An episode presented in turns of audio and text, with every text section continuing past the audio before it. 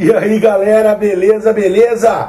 Vamos lá para mais um episódio do Prof Play, o podcast que veio para arrebentar com a porcaria toda.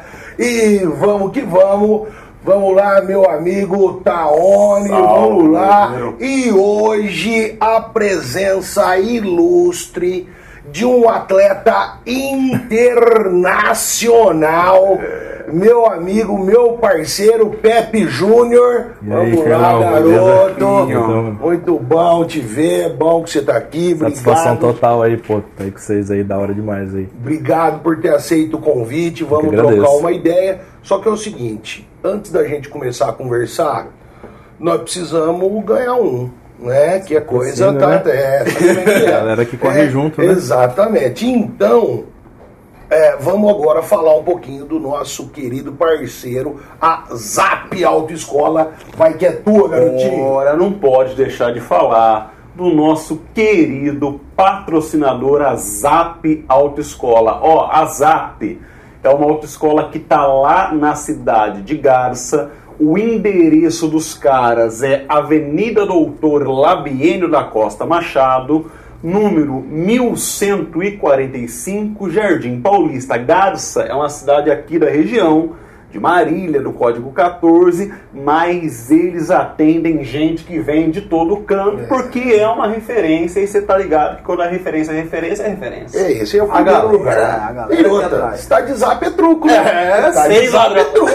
conversa. E aí, bicho, lá tem a carteira A, B, A e B, que é moto, carro ou moto e carro, e os caras estão montados numas naves, meu Só guerreiro. coisa linda. Malandro, tem polo zero quilômetro pro cara tirar a carteira de Ah, motorista. tá, moto Pô, não. quem, sai de lá? divide Pô, sai de lá o Braia, né? É, é o Braia. Piloto de fuga. Os caras estão investindo. Chegando lá, você fala, ó, via propaganda no Prof Play, falaram que tem um desconto, vão ajudar você a pagar e a pagar mais barato, porque o nosso amigo Flavinho, salve Flavinho Guerreiro, é sensacional. Não perde não, sei que tá nessa fase de tirar carta, de fazer renovação, reciclagem, lá é o lugar.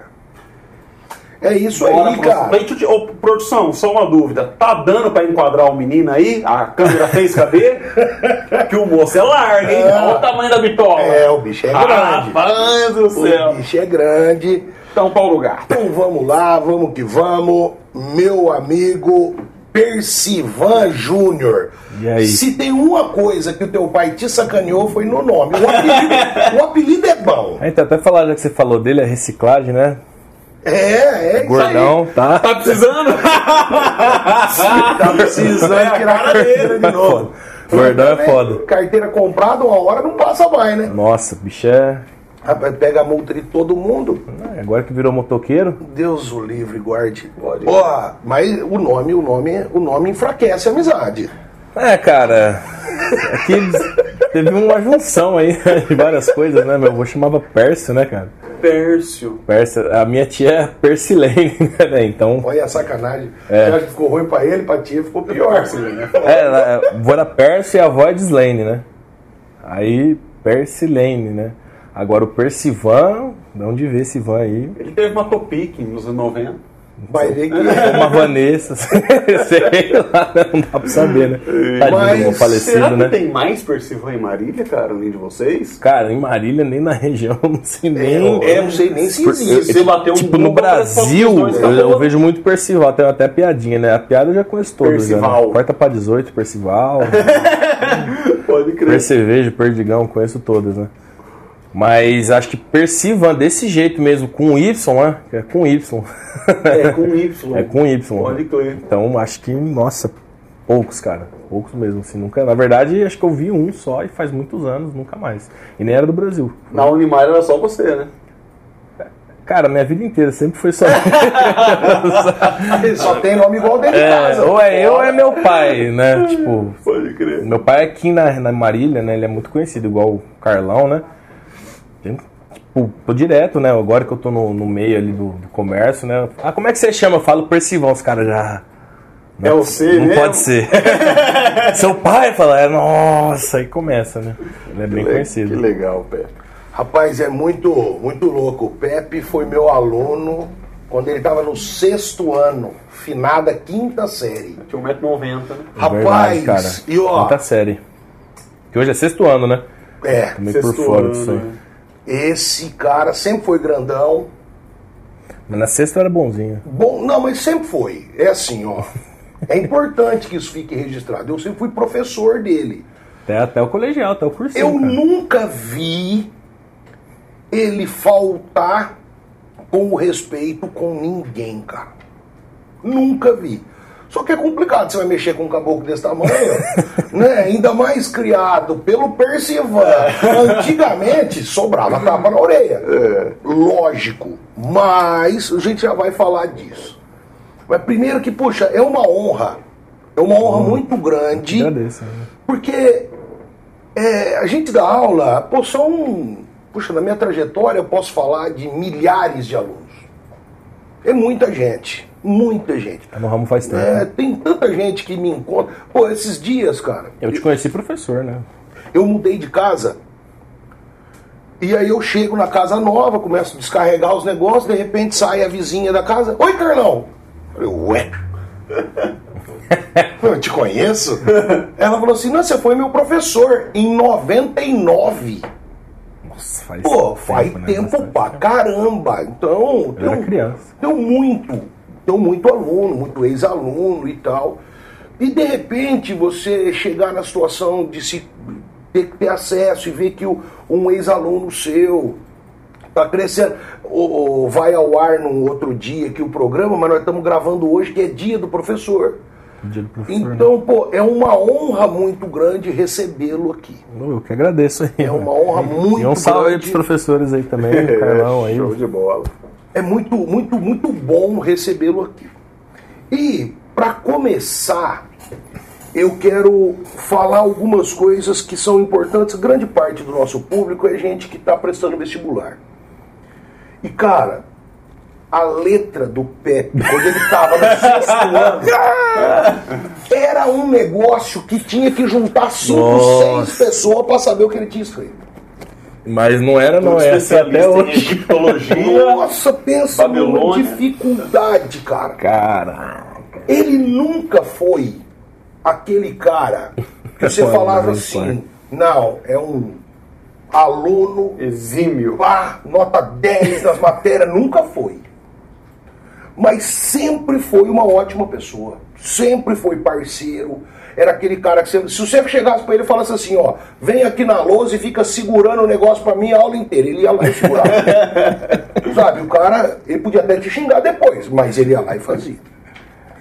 Então, eu queria, Pepe, que você falasse um pouquinho para nós de como que foi para você, filho de professor, filho de coordenador de escola, de diretora de escola, Supervisora de ensino supervisora depois. de Nossa, ensino, verdade. que a mãe dele é manda-chuva no sistema educacional na cidade. E como que foi para você ser aluno nesse cenário? Como é que foi tua vida escolar? Fala um pouquinho para nós, na boa, na moral. Cara, assim, é... eu eu sempre gostei de ir pra escola, né? Porque eu acho que a, a função principal da escola é o âmbito social, né? A interação, né? Hoje eu trabalho com criança, eu vejo, eh, tem criança que não, não foi pra escola na pandemia, então ele chega lá e não sabe nem como se portar, né? No meio, nenenzinho, né? Então, é, meus amigos vieram da escola, né? Então, assim, é, eu acho que a escola foi a, uma boa parte da minha vida, assim, que.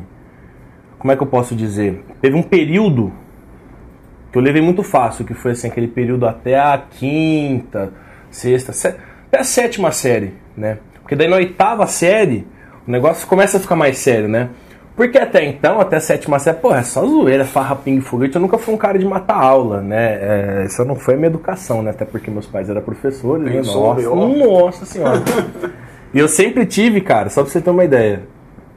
É, quando eu era ne- neném, assim, mais novo, eu estudei no Bezerra, que a minha tia Denise era diretora lá.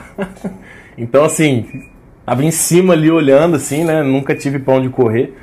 Logo depois, é, deu uns, uns rolos, minha tia per- perdeu o emprego, ela saiu de lá, né? E eu fui pra escola pública.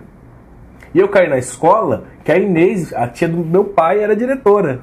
E meu pai também era professor, então nessa época eu tive aula com meu pai. E foi uma bagunça na época, nossa, foi super legal. Essa fase foi muito legal, cara.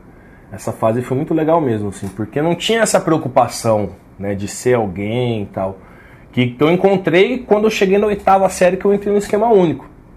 Que aí você entra no primeiro colegial, o negócio dá uma engrossada, né? Você já tá chegando ali naquela vida mais adulta, você já tem que começar a estudar. E lá começa... é sempre falando de vestibular desde o comecinho, E, né? nossa, já começa aquele negócio de vestibular, de vestibular, que se você não passar no vestibular, que não sei o quê. E assim, essa parte, cara, foi muito difícil, não pela escola.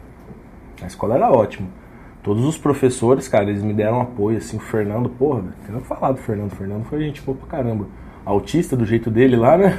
Mas assim, é um cara assim, legal pra caramba o Fernando, sabe? É, e, cara, essa fase aí eu dei trabalho, cara. Dei trabalho, porque tinha que estudar pra caralho lá no esquema único. Sempre foi uma escola, não sei hoje, mas É na minha mesma coisa, época a mesma pegada. era rígido, assim, essa questão de nota, assim, é... Eles sempre deram liberdade total pro aluno, mas, nossa, cara, as provas eram difíceis, cara, era difícil pra caramba, velho. Nossa, a gente varava a noite estudando e era uma loucura. E aí foi quando eu comecei a... a não conseguir atingir nota, né, que, nossa, eu pegava recuperação direto, assim, cara, sempre peguei. Mas a recuperação eu já sempre peguei desde, desde pequenininha, assim, eu sempre vim pegando, assim, eu nunca fui um aluno exemplar. E cara, quando eu me deparei, acho que o pior pesadelo de todos na no meu colegial foi a matemática e a redação. Por causa da minha letra. Engraçado, cara, eu não sei se eu criei um bloqueio, eu acho que até por causa dessa questão, eu- nossa, minha gramática é horrível. Hoje eu tô estudando tentando melhorar isso, né? Porque eu faço muito post online, então tô tentando melhorar isso. Mas a minha gramática é horrível. Acho que eu bloqueei na época, assim, essa questão, assim. Porque, nossa, eu desiludi mesmo. Minha letra era muito feia, cara. Nem eu entendi a minha letra. Quantas vezes? Quantas vezes? Carlão mesmo falou, mano, o que, que tá escrito aqui? Eu Fala falava, aí. mano, não sei, cara. Como é que eu vou corrigir isso aí, bicho? Prova oral. É, cara, era, foi bem complicado. E.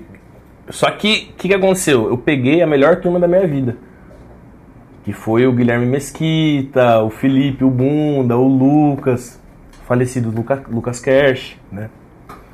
Cara, foi a melhor turma da minha vida, velho. Nossa, mas zoava demais, cara, nós zoava demais. Então, assim, foi muito difícil nesse lado acadêmico. Mas, cara, acho que de fase de zoeira, de loucura, acho que foi a fase mais top da minha vida. Foi mais top que a faculdade. Nossa, nós zoava muito. Nós zoava- Era muita loucura, era muito legal. Era- Tanto que no, no segundo, o Fernando me convidou a se retirar da escola. Eu fui parar na Milcare.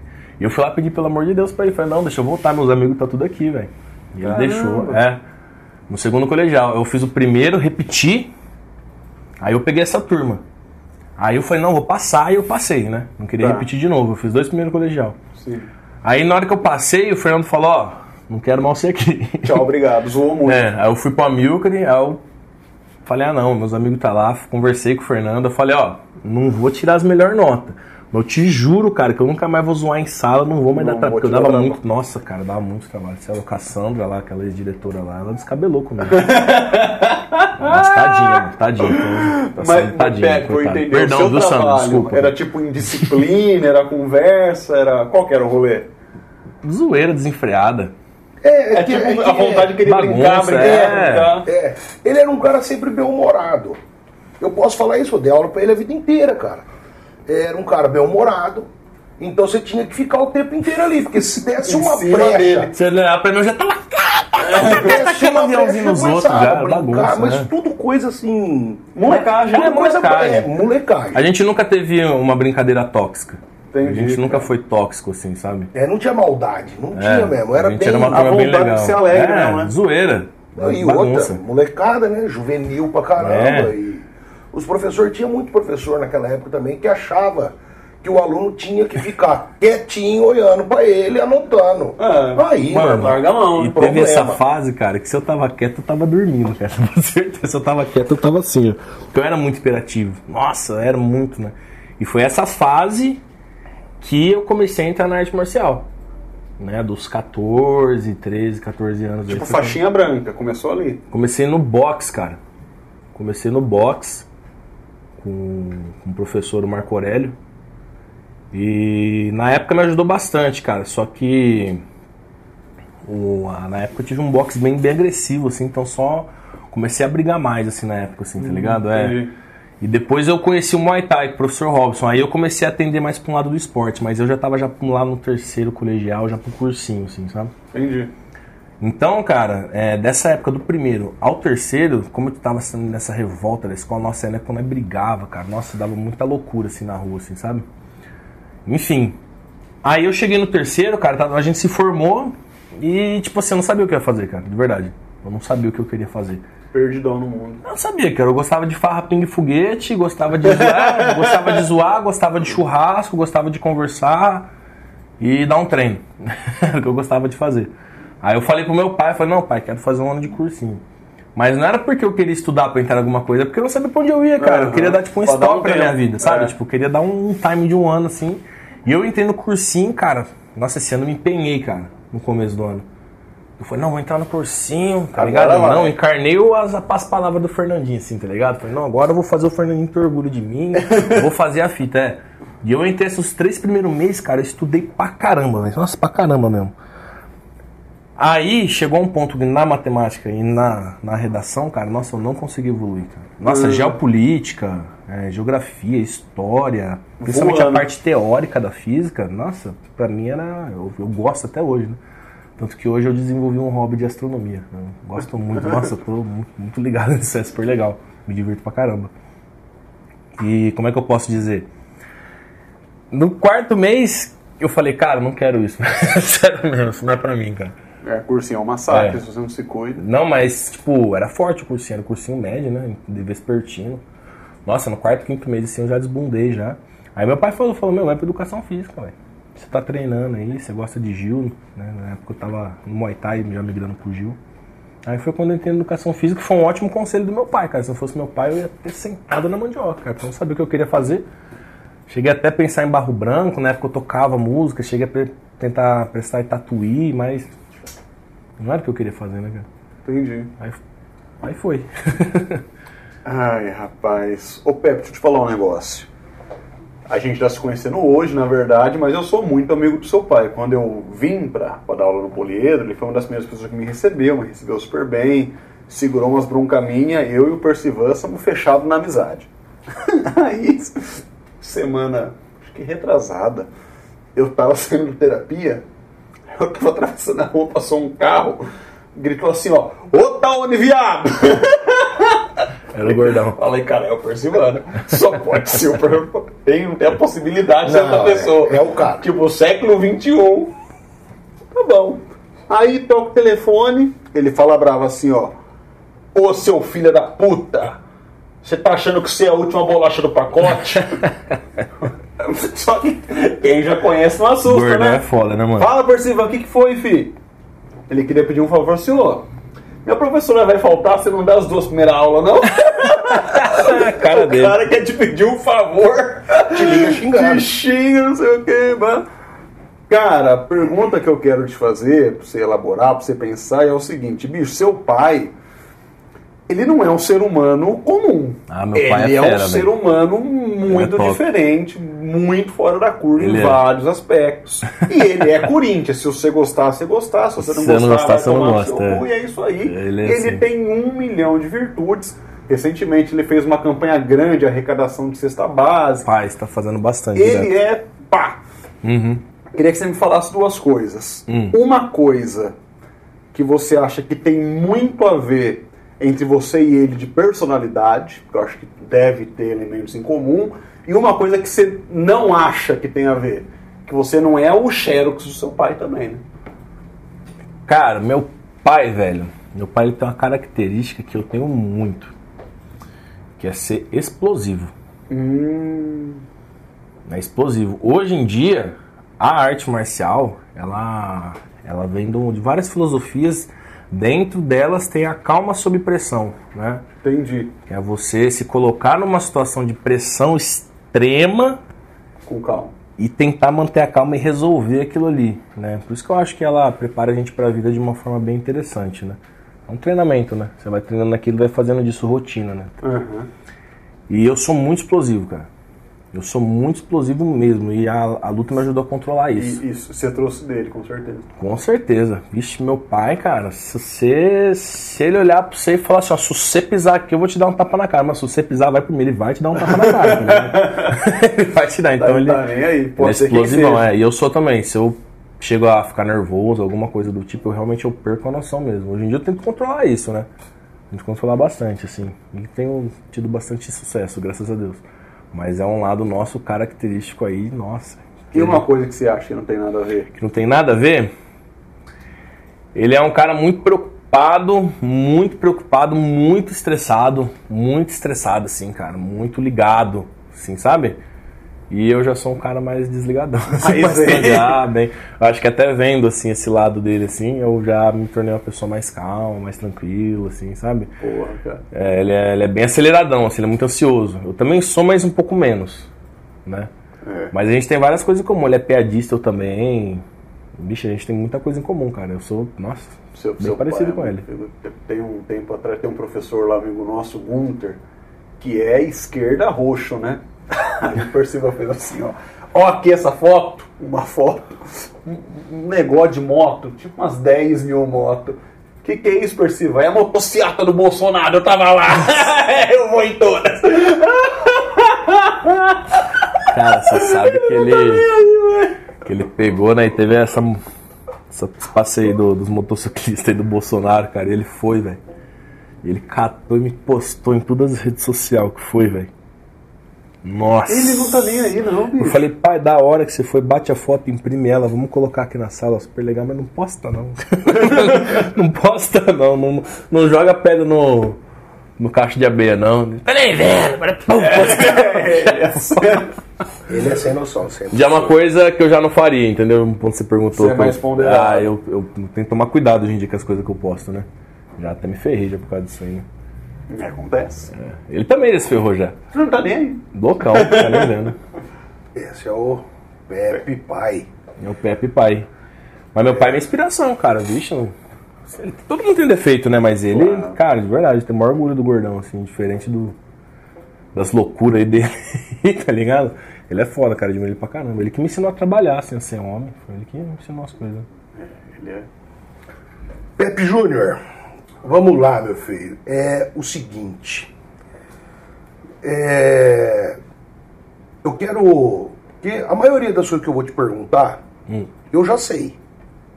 Né? Afinal de Você contas. me conhece faz tempo, né? Eu te conheço há muito tempo, eu conheço seu pai, eu conheço sua mãe.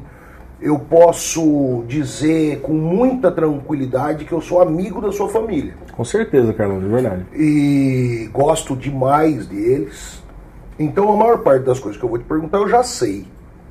Mas eu quero que você fale ah, um pouco agora sobre a, a sua trajetória como atleta.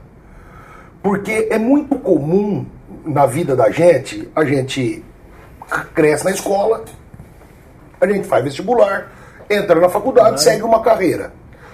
E você fez isso, igual todo mundo, tradicional. Com certeza. Mas nesse meio de caminho, você teve uma trajetória muito importante, diga-se de passagem, uma trajetória de atleta. Tive, cara. Então, isso é um negócio importante pra caramba.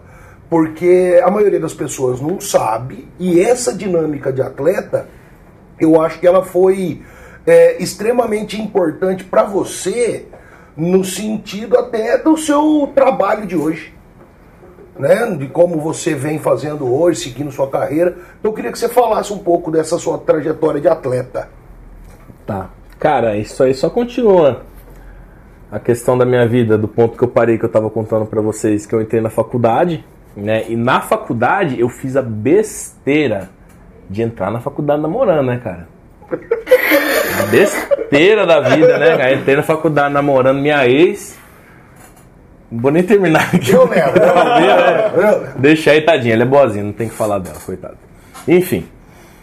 E no, lá pro segundo ano a gente terminou, cara. E assim, depois que eu terminei com ela, eu tava no segundo ano, putz, cara, eu tava na facu, como eu disse, a minha turma do primeiro ao terceiro foi onde eu mais baguncei, né? Aí eu falei, não, vou bagunçar, cara. Vou bagunçar, vou curtir. Aí na época eu tava meio gordão tal. Aí eu voltei a treinar, eu tinha parado um pouco de treinar, até na época, assim, né? Eu voltei a treinar tal, comecei a ganhar um corpo de novo, emagrecer, né? Precisava estar com sex appeal em dia, né? alinhar o jeito. É, né? Pô, segundo ano de facu, né, velho? Gordão, nada a ver, né? Aí eu comecei a, a, treinar e, cara, essa época também eu baguncei bastante, mas daí foi quando eu descobri as festas universitárias, né, cara, com a Interunesp, com a Pavete, essas loucuras aí.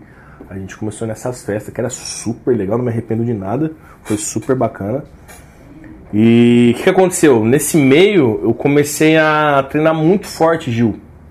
Eu me apeguei muito na arte. E eu comecei a sentir falta das tretas, cara. Porque eu sempre fui um cara que eu sempre gostei de brigar, você sabe. Eu sempre. Sabe, era da hora mesmo. Porque na minha época, cara, sério, tipo, a gente tinha um problema, mano. A gente abria ali, vai, resolve vocês dois aí.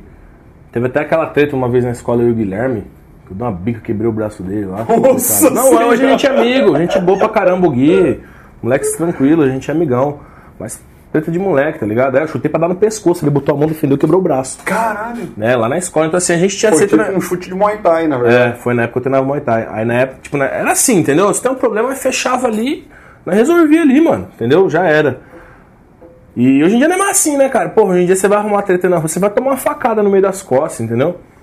E aí um, eu já tinha competido no Muay Thai, né? Minha primeira luta foi com 18 anos. E eu tinha curtido pra caramba, cara. Nossa, ele tinha ganhado a luta, foi maior estouro na época. E até no YouTube a luta. É uma luta. Tá no. Ganhei no primeiro round essa luta aí. Deu uma joelhada aqui no, no cara aqui é. Aí eu falei, porra, velho, pô, quero competir, mano. Quero sair na mão de acordo mesmo. Quero sair na mão de verdade, tá ligado? E na época eu tinha me envolvido numa tretinha aí. Quase deu treta, mas não deu, a gente não chegou a brigar mesmo. E eu fiquei com vontade, assim, né? Eu comecei a treinar, treinar, treinar, treinar, treinar. Aí eu comecei aí, aí na, na faixa azul, cara, foi na minha primeira competição. Eu fui super bem, cara. Eu fiz três lutas, ganhei as três, tá ligado? Aí depois eu fui pro absoluto, eu tava cansadão, eu perdi. Aí eu falei, porra, que, que da hora, né? Tipo, vim aqui, bati em todo mundo, bati palma, ganhei dinheiro. E não fui preso, não, não, não, fui parar na delegacia, minha mãe não me deserdou, tá ligado? Porra, da hora esse negócio, né? Vou, vou continuar isso aí. Aí eu comecei, cara, e eu tava na facu na época, então foi difícil conciliar essa vida de atleta com uma vida de solteiro pré-faculdade, assim, você querendo ir nas festas, beber, ficar louco, regaçar e você ter que competir, ter que ter condicionamento. Então na época eu era meio varzão, assim, até que eu conheci minha namorada atual, né, ali. Aí eu parei com essas loucuras de festa e tal, e eu comecei a pegar mais nas competição mesmo. E ela foi comigo em bastante competição, cara. Quando eu fui campeão mundial, ela tava comigo. Então foi na roxa, eu já tava na faixa roxa. Eu fui no mundial lá, cara. E tinha uma música na época que eu ficava cantando, que ela cantava assim, ela ficava assim, eu quero o mundo na palma da minha mão, quero ir chegar por cima toda essa confusão. Fui cantando essa música daqui lá.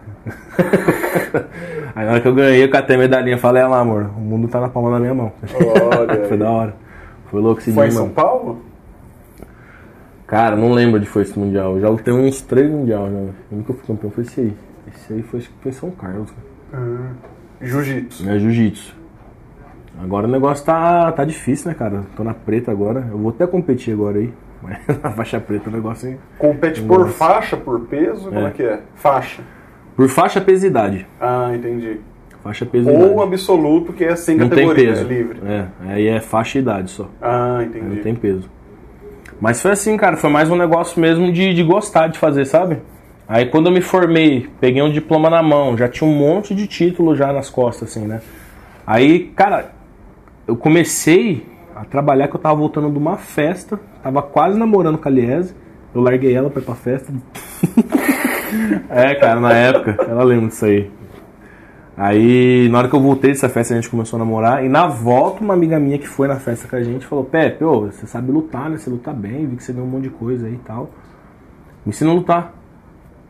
Quero aprender que ela, que ela falou que ela já tinha sofrido assédio e tal, né? Que ela tinha medo, assim, que ela confiava em mim. Porque, tipo, pô, a gente foi pra uma festa que era mó varza, mó zona. Ela ficou bebaça lá, desmando na frente de todo mundo, nós cuidou dela, no condicionado. Ela criou uma confiança na gente. Falou, pô, os caras é da hora, entendeu? Tipo assim, não estão aqui pra me zoar. Ela falou, me ensina a me defender e tal, entendeu? Aí eu falei, não, demorou. Eu comecei a dar aula pra ela na época, cobrando micharia, assim. Aí foi, cara. Falou pra um, falou pra outro, falou pra outro. Na hora que viu. Aí desembestou, aí foi, cara. Chegou uma hora que eu já tava dando 6, 7 aulas por dia já, com personal, tudo, as coisas. Caramba, É. velho. Aí até chegar o ponto hoje, né? Que hoje eu tô com a academia, tatame gigante, com um monte de aluno, um monte de turma rodando, tem um monte de aluno lá, cara. Acho que a gente tá. É que a gente tá assim, né? O gráfico tá assim, mas hoje no momento a gente tem uns 6, 110 alunos. Né? Legal. Fala, fala o nome da academia, fala o É, lugar explica que tudo, fica. Cara, Patrocina nós. Academia Agita Kyoei aqui, né? Tá na camiseta aqui. É, centro de lutas, né? Só um centro só de arte marcial. Nessa minha trajetória eu conheci muita gente, né? Conheci, lutei com muita gente, vi quem é os de verdade e vi quem não é, né? Então, nesse meio aí, eu juntei os de verdade mesmo, assim, os caras que eu sei que são mesmo, e a gente montou um, lugarzinho pra gente dar aula, entendeu? E com nós, os melhor cara de Marília, se não tá lá com nós, é envolvido com a gente, troca ideia, tá junto, assim, Vocês são entendeu? quantos lá, cara, dando aula? Cara, dando aula lá é um time bem grande, velho. É um Tá. time bem grande. Então, uns 10 professores, Tá. uns 11 professores. Mas a, a academia é minha e do meu cunhado, né? Do, do Wendel. Tá. A gente é sócio. Os outros professores não são sócios na academia, mas eles também não são funcionários, lá não tem funcionário. Entendi. Eles dão aula, eles ganham por aluno. E, mas todos são muito bons, cara. Nosso time lá é muito forte, velho. Muito forte mesmo. Tem aula de quê? Jiu-jitsu? Putz, cara, tem um monte de coisa, velho. Tem aula de Judô. Aikido, tem judô, tem jiu-jitsu, tem taekwondo, tem karatê, né? Nossa, Turma de Krav Maga acho que volta agora já. Vamos ver se eu consigo voltar lá ano que vem. Aí a gente também tem boxe, tem muay thai, tem um monte de coisa, cara. É, só pra você ter uma ideia, karatê tem karatê Kyokushin e karatê Shorin-ryu, duas vertentes diferentes. A gente trabalha com criança, meu trabalho com criança, cara, é pioneiro, é sinistro, é sinistro mesmo, tá sendo um sucesso. Né? Tem Molecada bastante de gente que trabalha aqui em Marília, assim, mas no nível que a gente trabalha aí é diferente, cara. É diferente, porque os- tipo, o professor que dá aula, o pessoal que tá com a gente é bem especializado, gastou uma nota em especialização com criança, uma nota, mano. Um curso aí que você vai fazer aí é sete conto. Né? Então, assim, não é chegar trabalhando com criança, vou dar aula pra criança, não é assim não, cara. Ah, não, não é. É assim, criança, ainda mais de é luta. É, é, é porra. Não é mais de luta, né? Você vai ensinar o moleque, ele dá um soco ali, ele vai lá no amigo dele, ó, que eu aprendi, ah, puf, vai dar no meio da cara do moleque, tá ligado? Aham. Então é bem diferente o trabalho mesmo, cara. É bem da hora. É, a gente tá na Avenida 9 de Julho, número 55. Tem muita academia boa em Marília, né? Que não falei. Se não tá com a gente, pode ter certeza que tá ali com a É gente. parceiro. A gente vai na academia treinagem, os caras vêm aqui, entendeu? A gente tá junto ali, assim, cara. Porque o nosso objetivo é ir pra fora mesmo. É ganhar da galera de fora, né? Puta, que legal. Eu faço até uma crítica aqui, cara, ao pessoal de Marília, mano. Porque aqui Marília é a única cidade que faz evento pros atletas de Marília lutar entre si e ficar se batendo igual uns bobos. Ah, não se une a cidade. Aí na hora que eu, na hora que Édipo, na hora que o Juninho, o Robicinho, na hora que todos os caras, não vou ficar citando o nome de outros atletas que não são da nossa academia, que são muito bons também, vão lá fora lutar, vê que o nível dos caras é outro. E nós tem que pegar os caras lá, mano. Entendeu? Porque eu fui lá lutar com os caras lá no São Paulo lá, você é louco. Os caras é bom pra caralho, mano. Os caras estão no outro nível. Caramba, velho. Né? Então a gente tem que se fortalecer aqui pra pegar os caras lá, porque os caras lá estão num nível diferente, velho. É mesmo. Então, bicho, agora eu voltei pras competição aí, cara. A gente tá trabalhando aí, mas nossa, os caras. Você é preta, de Gil, vai pegar. Sou preta de Gil, Você é preta. marrom de Muay Thai. Calma. E Muay Thai eu não peguei preta. O, o Muay Thai é um cordão? Como é que é? Eu não... Muay Thai, cara, é que assim, aqui no Brasil, o pessoal misturou um pouco do Muay Thai e o kickbox, sabe? Virou meio que uma bagunça, assim, isso aí. Entendi. Mas é assim, o kickbox é o chutar boxeando, tá? Então você tem aí as regras do K1, tem até um torneio aí que segue as regras que chama low kicks, que os caras ficam pontuando em low kick. Então assim, tem várias regras dentro da trocação, tá? Entendi. Então quando eu falo de Muay Thai, é um negócio bem diferente. Tem aqui no Brasil, mas é bem diferente. É no 80, 90% dos campeonatos que você vai ter aí, que fala que é Muay Thai, que não sei o que, usam regras do kickbox. Ai, Entendeu? Então o que acontece? No kick eles usam a faixa mesmo, né? No Muay Thai eles usam um prajed, né? Ou kurang, que eles falam que é uma, um uma corda que você põe aqui no braço. Você usa no braço. É, no Gil você também já usa É a faixa. faixa. É, toda a arte que usa kimono você usa a faixa, né? Você, pra amarrar o kimono, né? Não sei se vocês sabem, se você até falou uma curiosidade, esse negócio de faixa aí, não, é, isso aí é coisa tua. Antigamente não tinha essa, né? Tipo, que, né, vamos treinar. Você botava o kimono lá, velho, amarrava com a cordinha ali mesmo, entendeu? E o pau torava.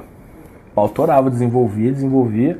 Aí o que acontecia? Nessa corda, ela ia desgastando, ela ia, ela ia encardindo, ia ficando marrom, ia ficando suada, fedorenta. Então o cara que ela tinha corda mais, mais escura, ele era o mais velho, era o mais graduado, entendeu? Ah, Daí que vem a faixa branca e a preta, entendeu? Entendi. Como se a faixa ela fosse escurecendo.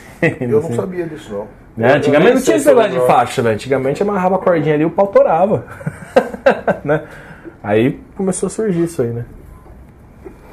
Eu pratiquei judô há muitos anos, com esse meu shape de capa de gaita. O judô é fera, bicho. O judô Mas eu fui até a verde, eu acho uma arte marcial incrível. O judô, Louco bicho, demais. é uma ideologia que é o máximo de eficiência com o mínimo de esforço físico. Hum. É um negócio... Aí. É, uma curiosidade é, a respeito disso aí que você falou. Quando o Jigoro Kano ele chegou no fin- final do judô, né, digamos assim, né?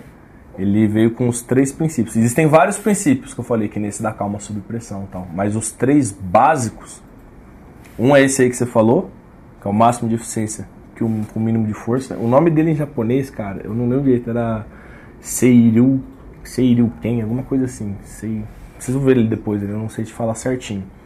O outro é o Ju. O Ju, ele é o princípio da suavidade. Ele é ser suave. Né? Mas não só no- na arte, é na fala, no jeito, na postura. Você, você ser Na uma pessoa vida. na vida, entendeu? Isso é um estilo de vida mesmo, assim. É, tanto que é o judô. Né? Ju, do. Do é caminho, né? Que é o caminho da suavidade. né? Jiu-jitsu é arte suave. Aí você tem o terceiro princípio, que é o Jita Kyoei, que é o nome da minha academia. Ah, que barato, bicho. É por isso que na você falou dei risada, que é o nosso princípio, é o, da nossa logo. O Jita Kyoei, ele é o princípio da coletividade, do espírito de equipe. Porra, bicho, que Entendeu? legal. É, se fosse dar um exemplo, é um planta, um rega, um poda, um colhe, no final todo mundo come. Aham. Pô, É, isso é Jita Kyoei. é o nome presença, né? Você fala assim, porra. É o que a gente vivencia lá dentro da academia, né? A Só gente tenta tem vivenciar isso. Né? a gente tenta Legal, vivenciar, né? Tanto que ali a gente. Uma turma alimenta a outra, né? A gente tem uma rotação de turma ali, sem professor ficar tendo inveja de aluno que tá trocando. A gente tem um ambiente bem legal ali. E tem como ter aula lá ao mesmo tempo de mais de uma arte marcial? Tem. Ô, Porque é gigantesco, né? Eu vou lá conhecer, cara. É, que eu falei, o meu treino Kids é bem legal, né? Então, assim, quando eu tenho a turma Kids, eu coloco um treino junto pros pais. Ah, Entendeu? entendi. Então, que nem de segunda e quarta, você vai lá, eu tenho o Jiu-Jitsu Kids, que é de 7 a 11. Do lado, eu tenho uma turma de Muay Thai rolando. Só que o Muay Thai, assim, executivo. É um Muay Thai bem... Como é que eu posso dizer? Não é competitivo. Entendeu?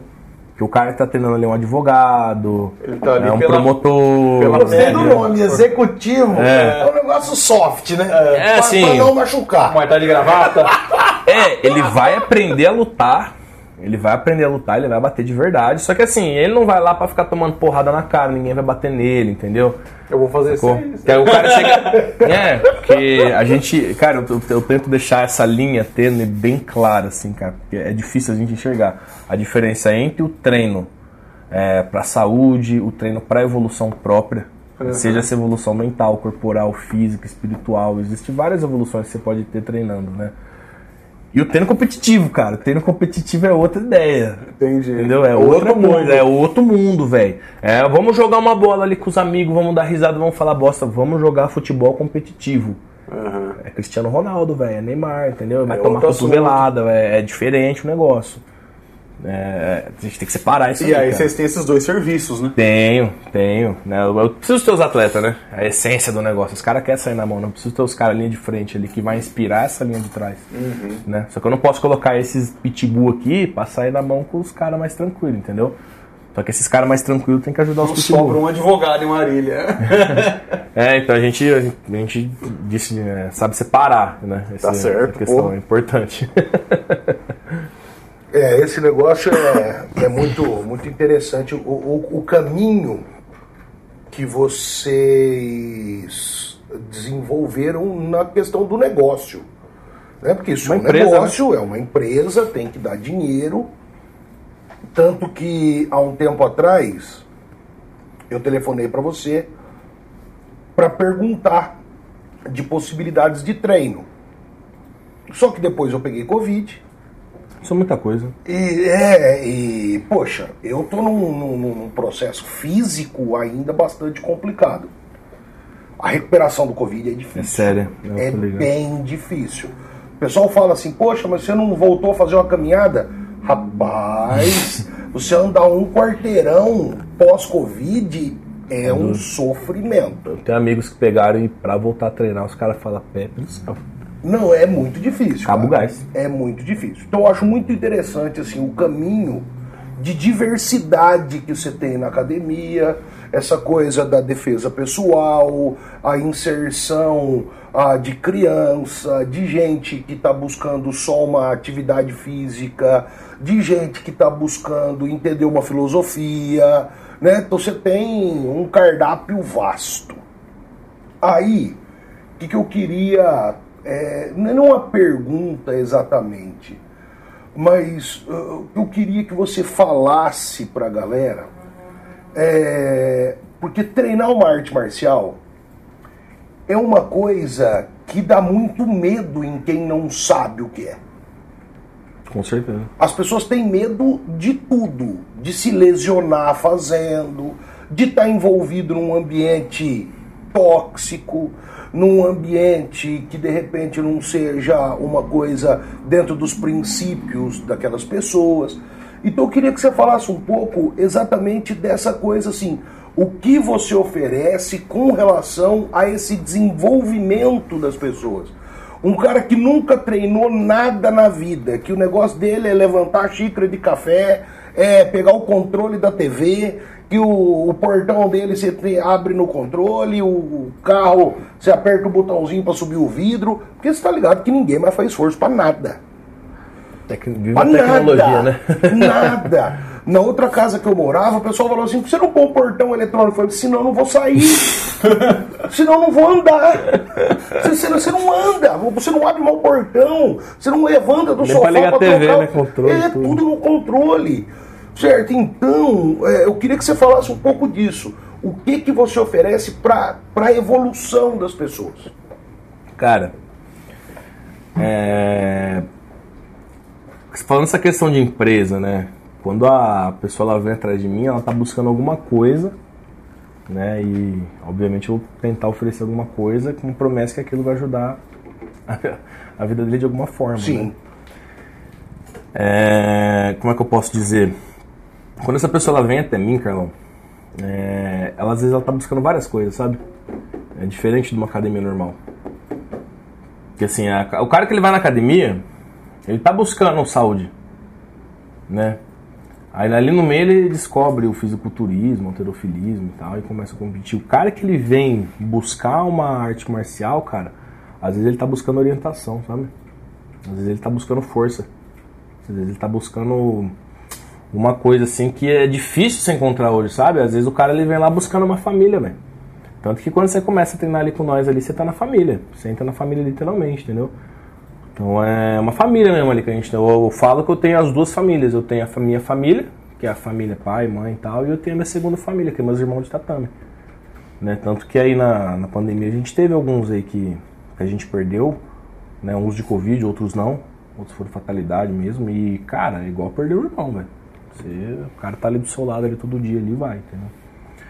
Então, o que, que eu ofereço, cara? Eu ofereço uma melhora de vida, só que assim, será que essa pessoa quer essa melhora de vida também? Entendeu? Porque a gente tem que ser copo vazio, cara. Não adianta você chegar num lugar copo cheio, eu vou pôr água lá, você vai transbordar, já sabe, já viu, já conhece, né? O amigo lá seu mostrou, né? Então é. O que eu ofereço, cara, é, é na verdade assim. É um, é um estilo de vida que a gente busca paz. Né? Paz através da sabedoria, entendeu? Porque, cara, não tem nada mais gostoso na sua vida do que você poder andar em paz na rua. Que nem eu. Eu, eu sou um troglodita de um, quase 1,90, pesando 115 quilos, né? Faixa preta. Ninguém vai me querer me estuprar na rua, tá ligado? né? Mas assim, pô, você pega uma mulher aí, tá ligado? Uma mina aí, da faculdade. Entendeu? Cara, se essa mina tem uma preta de Gil, eu vou usar um termo, sei nem se existe. Ela é inestuprável. Você não estupra, ela não tem como. Não tem como, cara. Entendeu? Você pegar uma faixa preta de Gil, o cara vai abusar dela, mano, vai sentar na mandioca desse tamanho, cara. Ela vai quebrar os seus dois braços. Ainda vai sentar em cima de você e vai ligar pra polícia em cima de você ainda. Entendeu? Então, é isso é confiança. E hoje em dia é muito difícil ter confiança. As pessoas usam confiança com uma arma. Pô, você vai dar um tiro, cara. Você matar o cara, você acabou com a tua vida. Né? Tem que ter arma, não tô falando, não sou contra a arma. Pelo contrário, eu acho que cada um tem que ter o direito de se defender. E é isso que eu ofereço, o direito, a chance de você se defender. Né? Tanto que hoje, o que, que eu quero? Eu quero o público que a sociedade opressora julga frágil. Que são as mulheres e os viados, os gays. Pô, essa galera tá tudo com medo aí, mano. Você vai lá em São Paulo lá. Cara, ah, eu não vou porque eu vou manchar a bandeira da equipe, entendeu? Dá vontade de dar um cascudo. Né? Então, assim, a gente está até ano que vem aí, eu tô junto com, com o Dr. Ricardo da, da Polícia Civil, delegado, a gente está elaborando um curso de defesa pessoal. E o foco do curso são a, é as mulheres e a classe LGBT, que agora na verdade mudou, né? LGBT, que, todo mundo coisa aí, não interessa, todo mundo aí, meu, que, que precisa disso, é mais do que bem-vindo aí com a gente, entendeu? A gente não tem esse tipo de preconceito, isso é um negócio besta. Preconceito é um negócio que a gente não tem que guardar no coração, né? Acho que coisa boba, né? E às vezes eles mesmos têm um certo preconceito de vir entrar no meio desse bando de homem lutador e aprender, sendo que hoje o que agita, que o oferece é um, é um novo conceito, né? Que é o conceito da evolução. Então é isso que eu ofereço, eu ofereço evolução. Seja ela corporal, seja ela física, seja ela mental, né? um tipo de evolução que você estiver precisando. Tem gente que vem atrás de mim com lesão, fala, porra, tô com uma hernia de disco. Bom, vem cá, vou te ajudar, vamos fortalecer o core, vamos alongar, aumentar a mobilidade de quadril, manter a postura tal. Dali dois, três anos ali, não vai, talvez não tenha sarado, mas você vai estar sem dor. Porque o problema é a dor, né? Ninguém merece conviver com dor, né? Então é basicamente isso que a gente oferece, cara. É evolução. Seja ela qual for a evolução que você precisa. De é porque forma, você, você não é um lutador puro e simples, você é um educador físico. Né? Então você tem Cara, toda uma trajetória acadêmica dia... e uma trajetória da arte é, marcial, né? Eu me vejo num dilema, né, cara? Porque às vezes eu vou preencher algum formulário, alguma coisa, é profissão. Eu falo, pô, eu sou atleta, eu sou educador físico, eu sou professor de jiu-jitsu, e agora eu também sou empresário, eu tô empresariando uma academia aqui que eu ponho, tá ligado? Animal do Vale Tudo. É, escreve lá, filho do Percival. É, é, Percivaldo. Percivaldo Family já era. É, não, mas eu ponho educador físico na maioria das vezes. Tenho, tenho orgulho da profissão. Tá Legal demais, Pepe. Você tá formadão tem quanto tempo já? Formado? É. Hum, eu me formei com 25. Tô com 29. Quatro anos. Quatro, vai fazer cinco anos. Quase cinco anos já. Eu me formei, cara, eu já. Eu já vinha dando algumas aulas clandestinas na faculdade. Na uhum. Clandestino, ninguém sabia, né? Era. Hoje agora eles vão ficar sabendo ali se eles vídeo, né? Mas já era. Já, já foi, fazer mais nada. Tá, acabou. né? Mas era uma, duas ali escondidinhas, assim. Podia sabe? rolar umas denúncias, umas coisas Pode, assim? Pode, bicho, os caras, tipo, você tá na faculdade e nego te denuncia atendendo, você, você perde tudo, cara. Você perde a facul inteira, perde crefe, perde tudo. Caraca, bicho. é pesado. Mas hoje era. E quando eu me formei, eu não tinha lugar para dar aula. Foi quando eu fiz aquela loucura lá, né? Meu pai, mais uma vez, né? Abriu a sala de casa, montei um estúdio em casa, né? Nossa. É, comecei em casa. Na verdade eu não comecei em casa, na verdade eu comecei lá no hotel. No quartinho de hotel. Eu lembro disso. Lembro comecei no hotel, cara. Meu pai tinha um hotel arrendado. Aí você dava uma aula tipo personal trainer, individual, era é, esse lance? Individual. Na verdade, até hoje eu trabalho assim. É que agora tem bastante coisa pra fazer, né? Então, uhum. me ficou um pouco. Mas até então eu só trabalhava com personal. Até um, dois anos atrás eu só tava no personal. Era só personal. Entendi. A única turma é a turma de Gil, que eu gosto. Pancadaria diária. Imagina legal. Você hoje, você treina todo dia, cara? Todo dia. Hoje, como eu tô voltando a competir, eu tô fazendo de dois a três treinos por dia. Nossa, Pedro. É. Como, como é que é isso? Tipo, de manhãzinha, tardezinha, à noite? É.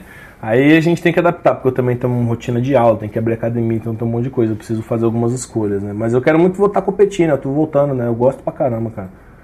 Então, assim, é, eu tô fazendo musculação três vezes na semana, ou quatro, e corrida três vezes na semana também. Só que a minha corrida ela é diferente das normais, é uma corrida meio maluca. É, então, assim, de manhã eu puxo um ferro e às vezes eu já saio do ferro e vou correr, já faço ali o aeróbico já. Tá. Aí à noite eu treino um Gil forte. Aí no outro dia, se eu não puxo o ferro nem corro, eu faço dois treinos de Gil, ou um treino de Gil e um treino de judô. Entendeu? Então é sempre dois, três treinos por dia. Aí no outro dia eu faço a musculação, eu vou dar uma nadada e treino Gil também. Gil é todo dia, né? Musculação, corrida, natação e o judô eu vou tentando dar uma intercalada, assim. Puta que pariu. É o ritmo, cara. Você precisa ver o jeito que os caras treinam lá fora lá. É, daí pra mais. Os caras treinam. É, não é que é daí pra mais, né, mano? É que tem, os caras têm muito material de treino, né? Que nem você vai treinar lá na minha academia, lá tem três preta bom, quatro preta bom, roxa, marrom, um monte de branca. Você vai lá, tem 20 preta bom. Ah, entendi. Né? Tem volume de treino, né? É um- bastante coisa. Mas nós somos bons também, estamos indo. Lógico. Não ramelo pra ninguém, não. É isso aí. Mas eu queria voltar é, num, num outro assunto, até porque estamos adiantando a hora, a gente já tem que, que caminhar para o fim. Mas eu queria voltar para um negócio que você falou que eu acho pô, incrível. Eu não sabia disso. E eu achei maravilhosa, maravilhosa a ideia. Que é esse lance de você desenvolver um curso de defesa pessoal e você está falando aqui para toda a nossa audiência que na sua academia isso não é uma coisa comum, não é normal. Na maior, pelo menos de ouvir falar, a gente escuta outra coisa. Que na sua academia não cabe conversa de preconceito.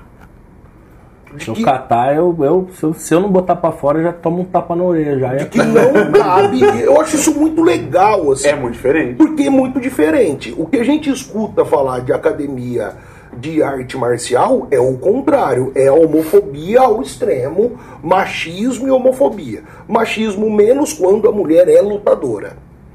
Mas caso contrário, muito machismo e muita homofobia. Então, é, eu queria que você falasse mais disso. E queria que você falasse um pouco. A gente falou bastante do teu pai aqui, que é um Gordox. cara que pô, eu gosto dele demais. Gordox é foda. É, o teu pai é uma daquelas pessoas que pode me ligar a qualquer hora que eu vou atender. Vocês e são bem amigos, né? não vou fazer. Ele foi lá no hospital lá, né? Não, eu gosto muito dele. Ele gosta de você também, cara. Mas eu queria que você falasse um pouco, porque quando você falou dessa coisa de não preconceito, é, quando você falou dessa coisa de atender e de dar para algumas pessoas que normalmente não têm possibilidade de se defender, dar esse tipo de alternativa, dar esse tipo de coisa para essas pessoas, eu vi a tua mãe. Porque a tua mãe, eu trabalhei com ela também há muito tempo, e eu sempre vi tua mãe olhando para todo mundo. Minha mãe é uma santa. Tua mãe não deixava ninguém para trás. Tua mãe nunca foi aquela pessoa que fala assim: ah, aquele moleque ali, aquele não tem jeito, ele que se foda. Eu nunca vi ela fazer isso.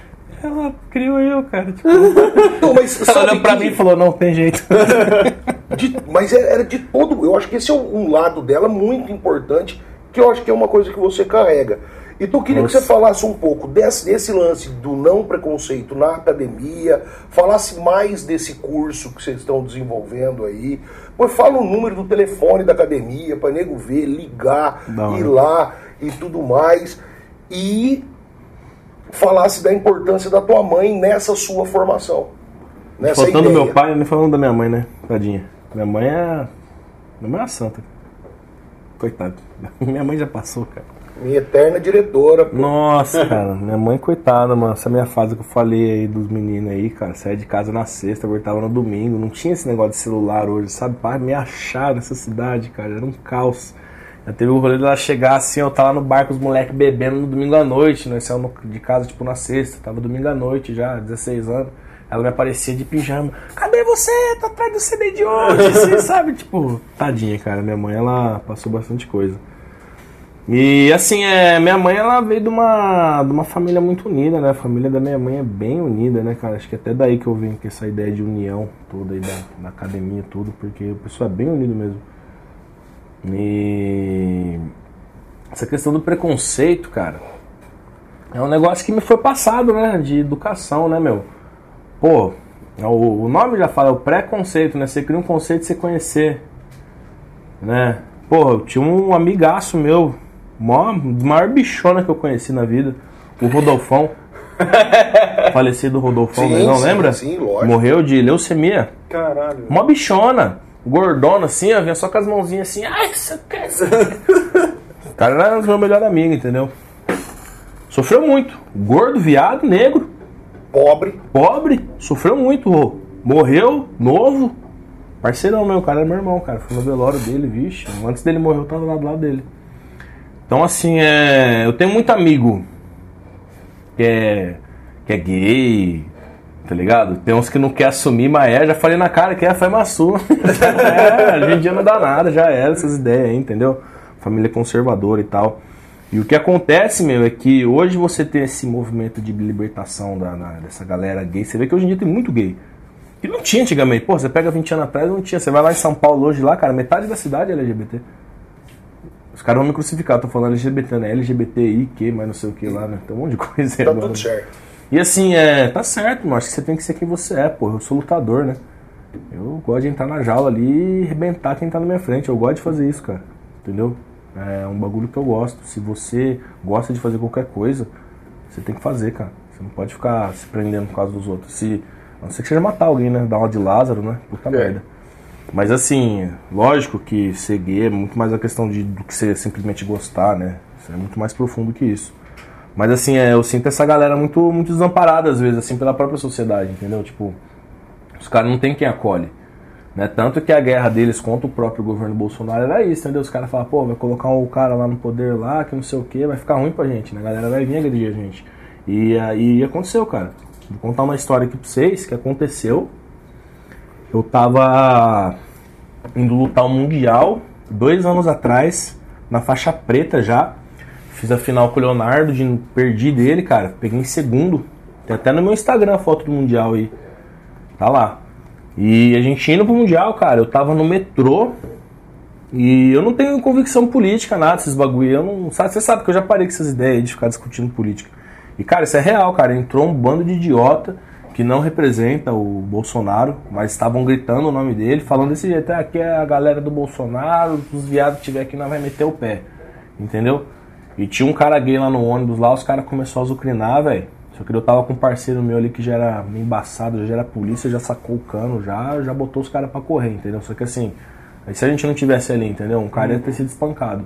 Então assim, eu entendo a ideia dos caras. Porra, esse cara tem o direito de se defender, mano. Esse cara, ele, ele tem, tem. Pô, se eu tivesse no lugar dele, eu tinha catado os quatro. Aí o cara tava com o radinho, ele tinha enfiado a cabeça dele dentro do rádio. Entendeu? Tipo assim, eu acho que os caras precisam ter o direito de se defender, não só os caras, como as mulheres também. Né? Hoje em dia, graças a Deus, as meninas estão quebrando essa ideia de sexo frágil, né? Eu acho essa palavra horrível. Sério, eu acho ridículo. Burrice, né? Eu acho ridículo. Porra, o lugar da mulher é onde ela quer estar, caralho. Já era. Você vê o tanto de mulher que eu tenho lá na academia lá, mano. Ô Pepe, como é que você vai fazer esse lance de promover? Cara, isso é muito especial. Eu acho que você tem, na na verdade, porque Sim, eu sim. nunca ouvi falar disso, cara. Não, é diferente, cara. É, realmente, é, eu acho uma vanguarda. É diferente.